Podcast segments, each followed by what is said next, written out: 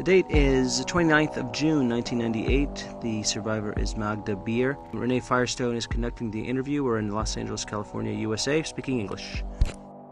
The Date ist 3. November 2023. Der Host, das bin ich, Susanne Siegert. Und wir sind gerade in Posen, in Polen, im EC Warschau, Berlin, während diese Folge hier geschrieben wird. Speaking German. Und in dieser Folge geht es wieder um ein Originalinterview. Und das hat mir dieses Mal Kopfzerbrechen beschert. Anders kann ich es nicht sagen. Und warum, das werdet ihr noch merken.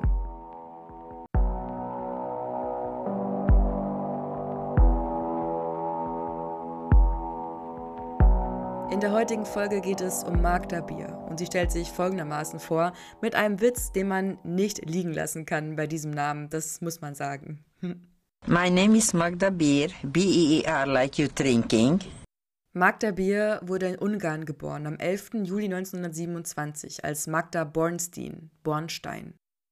Ihr Vater war ursprünglich Pole und crazy about kids, sagt sie, ein verrückter Mann, aber auf eine gute Art und Weise. A good crazy man war. Ihre Mutter Nelly war wohl eher ruhig. A quiet lady.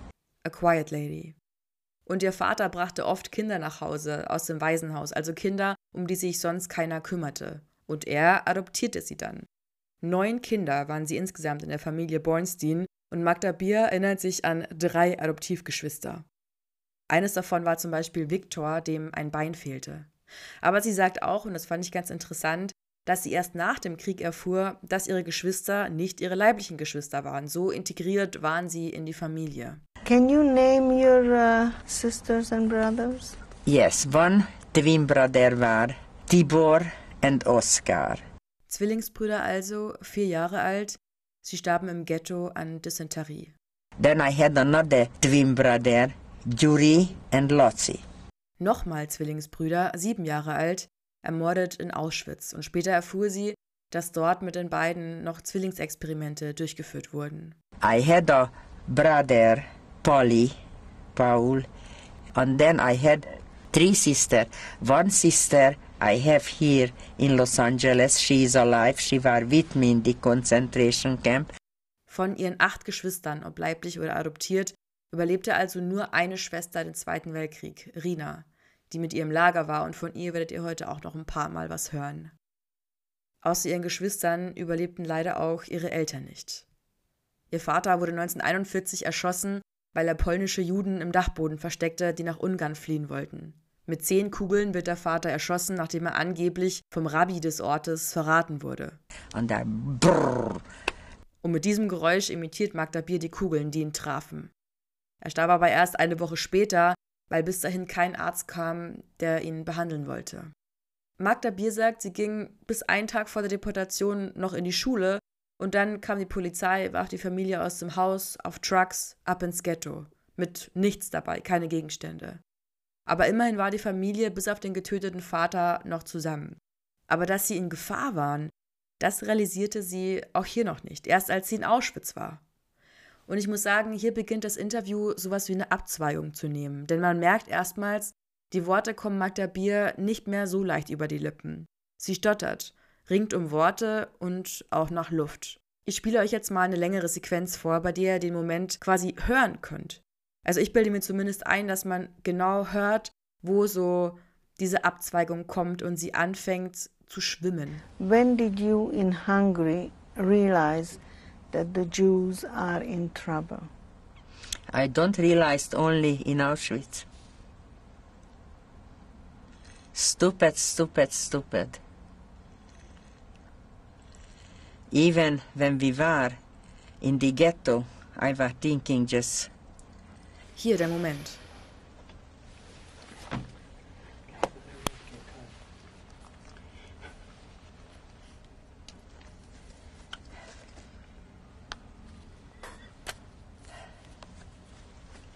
I'm sorry. I'm sorry. I don't realize only now. She's open a little bit the door, please. I really can't because of the sound. Uh-huh. Okay. Und ich weiß nicht, ob ihr es gerade gehört habt, aber gegen Ende sagt sie hier, könnt ihr bitte die Tür aufmachen ein bisschen. Und das Produktionsteam sagt, wahrscheinlich ohne bösen Hintergedanken, ah ja, schwierig, wegen des Sounds. Und es geht weiter. Man muss aber auch sagen, die Chemie zwischen Magda Bier und der Interviewerin ist echt unterirdisch. Also man sieht die Person, die Interviewerin, jetzt nicht vor der Kamera, aber ich habe schon das Gefühl, dass man fast hört, wie sie die Augen ein bisschen verdreht, sobald Magda mal ein bisschen nach Worten ringt. Aber das kann ich schon mal sagen, natürlich ist auch ihre Situation als Interviewerin alles andere als einfach und wird auch noch schwerer.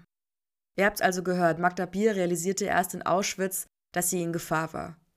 Bei ihrer Ankunft spielte das Lagerorchester offenbar und sie sagt, sie dachte noch, es wäre hier ein groovy place, ein good place.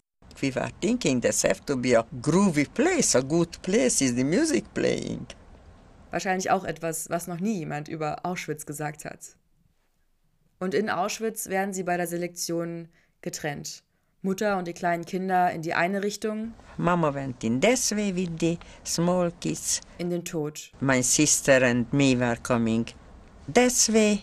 That's was the last time when I see my mother.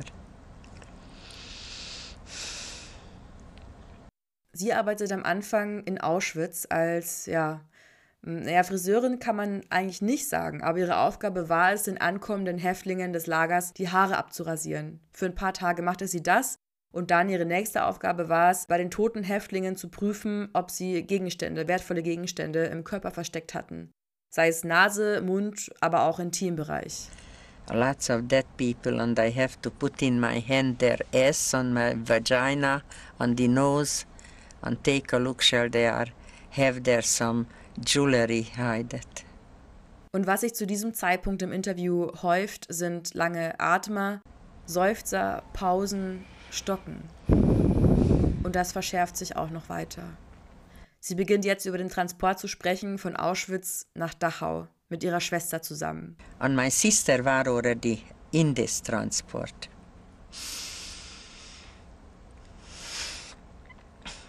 And we went in Dachau. Und hier beginnt es auch, dass Aussagen von ihr ein bisschen wirr werden.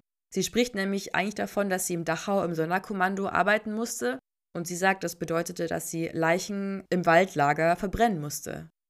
Aber das Waldlager ist ja ein Lagerteil des KZ-Außenlagers Mühldorfer-Hart. Also wir haben hier einen Sprung von Dachau nach Mühldorf und eigentlich wurden Leichen im KZ-Außenlager Mühldorfer-Hart nicht verbrannt, sondern im Massengrab im Waldgebiet verscharrt. And we are, were working with dead people, that's all. Doing what? We are take them in the Waldlager and we are burn them. In put at wood, people, wood, people and burn them. Ich weiß nicht, wie es euch geht, aber es bricht einem schon das Herz zu hören, wie traumatisch es für Magda Bier ist, so viele Jahre nach ihrer Verschleppung darüber zu sprechen, was passiert ist. Sie erwähnt dann auch später noch, dass sie schon einige Schlaganfälle hatte, nach einem sogar nicht mehr wusste, wie man Hebräisch lesen konnte. Make it a little more open the window, the door, please. Aber ich möchte nicht, dass ihr sie als verwirrte Frau in Erinnerung behaltet, geschweige denn ihre Glaubwürdigkeit als Zeitzeugin irgendwie in Frage stellt. Und deshalb springe ich jetzt noch zu ein paar eher klaren Stellen in ihrer Erzählung. Dass sie im KZ-Außenlager Müller verharrt war, das belegen Dokumente. Am 11. Juli 1944, so steht es auf dem Stempel ihrer Häftlingspersonalkarte, wurde sie in Mühldorf registriert. Mit der Nummer 83033. Und sie erzählt noch, dass sie in Mühldorf krank wurde, Fleckfieber bekam und mehrere Wochen außer Gefecht war. Und, was jetzt kommt, ist echt unglaublich, dass sie von einem Capo in das Haus eines SS-Mannes gebracht und dort gesund gepflegt wurde sie dort unter dem Tisch in einem Haus schlafen durfte, mit Essigwickeln gegen Typhus behandelt wurde. And I don't know why he did it. He was such a bad man. Ihr fällt auch noch der Name des Mannes ein, in dessen Haus sie gepflegt wurde. Spät. Do you know his name? Yes, Spät. Und damit gemeint ist wahrscheinlich Herbert Spät, SS-Hauptscharführer nach dem Krieg zum Tode verurteilt, entlassen aber schon am 4. Juli 1957. And he had a boyfriend, name war Rohr, a Polish, a Slovak lag lager kid. Also was sie hier andeutet, Spät, Herbert Spät, SS-Hauptscharführer, war homosexuell und hatte eine Beziehung mit dem Häftling Hans Rohr, Lagerältester im KZ-Außenlager Müller verharrt. Und weil das natürlich nicht das war, was man sich unter der Herrenrasse vorstellte, durfte niemand etwas davon erfahren. And he told me, if I ever tell somebody that what I, I by them going on, then they will be killed and there cannot help any more Jews because the, the master race cannot be homosexual. The master race cannot be homosexual. Die Herrenrasse kann nicht homosexuell sein. Natürlich steht hinter dieser Aussage von Magda Bier schon sowas wie ein Fragezeichen. Denn sie hat schon einiges vorher durcheinander gebracht, deswegen ist es natürlich nicht auszuschließen, dass sie nicht auch hier irgendwas durcheinander bringt. Auch weil bisher noch keine anderen Überlebenden von dieser Beziehung berichteten. Aber vielleicht war es ja wirklich ein so gut gehütetes Geheimnis und Magda Bier bekam in diesen fünf Wochen, die sie dort in Späts Haus gepflegt wurde, einfach als einzige einen Einblick in diese Beziehung. Denn die vielen Details, an die sie sich erinnert, sind schon ungewöhnlich. Im April 1945 werden die Häftlinge ein letztes Mal auf einen Transport geschickt. Ziel ungewiss. Hauptsache weg vom Lager, weg von den anrückenden und immer näher kommenden amerikanischen Truppen. Und sie sagt, am Ende des Transports in Feldafing wurden 83.000 Menschen ermordet. Und sie selbst bekam auch ein paar Kugeln ab, zieht im Interview ihren Schuh aus und zeigt angebliche Schusswunden. Wir wissen aber sowohl von Überlebenden als auch von amerikanischen Truppen, auch von Anwohnenden, die das Ganze beobachteten, dass der Transport in Seeshaupt zum Stehen kam und dort befreit wurde. In Seeshaupt, nicht in Feldafing. Und es kam auch nicht zu einer so großen Schießerei, bei der 83.000 Menschen erschossen wurden. Da war der with the machine gun. About two hours later kommt in the Americans. There find 83,000 dead people. Where was that? in Feldafing in Bayern. Vielleicht meint sie das Massaker von Poing damit, denn auf halber Strecke, also schon vor der Befreiung, kam es tatsächlich zu einem Massaker, aber nicht mit so vielen 83.000 Toten. Und was auffällt, zwar waren ihre Aussagen in den letzten Minuten sehr wirr, aber sie wirkte nicht mehr so aufgeregt und fragil dabei. Sie sprach flüssiger, nicht mehr dieses schwere Atmen. Ihre Erzählungen in Auschwitz waren ja noch ziemlich klar, fielen ihr aber sehr schwer auszusprechen, in Dachau und Mühldorf war es genau andersrum. Als würde sie sich etwas in andere Erzählungen und auch andere Realitäten flüchten, um eben nicht über die Details ihrer Geschichte sprechen zu müssen. Aber ich möchte auch nicht zu wannabe Psychologin-mäßig klingen und eher zum Ende des Interviews springen. Sie erzählt bis dahin, dass sie nach dem Krieg eine Weile in Israel lebte mit ihrem ersten Ehemann, den sie übrigens auf dem Heimweg von Deutschland nach Ungarn kennenlernte. Und gemeinsam wandern sie 1959 von Israel nach Amerika aus, mit ihren Kindern 10 und 11 Jahre alt. Ihr erster Mann stirbt dann und sie heiratet wieder. Und auch ihr zweiter Mann bekommt noch eine Rolle in diesem Interview, wird vor die Kamera geholt und sie sagt, The best husband you could get. Der beste Mann, den man sich vorstellen kann. The best husband what you could get.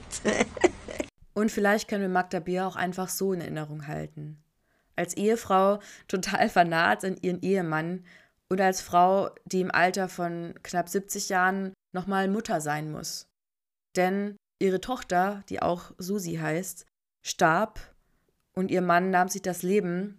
Zurückblieben die beiden Söhne von Susi, die Enkelkinder also von Magda Bier, die sie jetzt bei sich aufnahmen als ihre eigenen Kinder. And his name is Sean Einester. And now he's my son because my daughter died and my son-in-law died.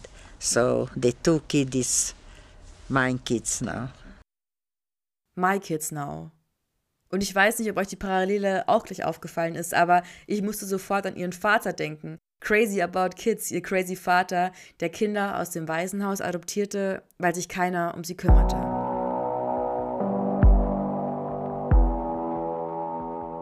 Heute wäre Magda Bier 97 Jahre alt.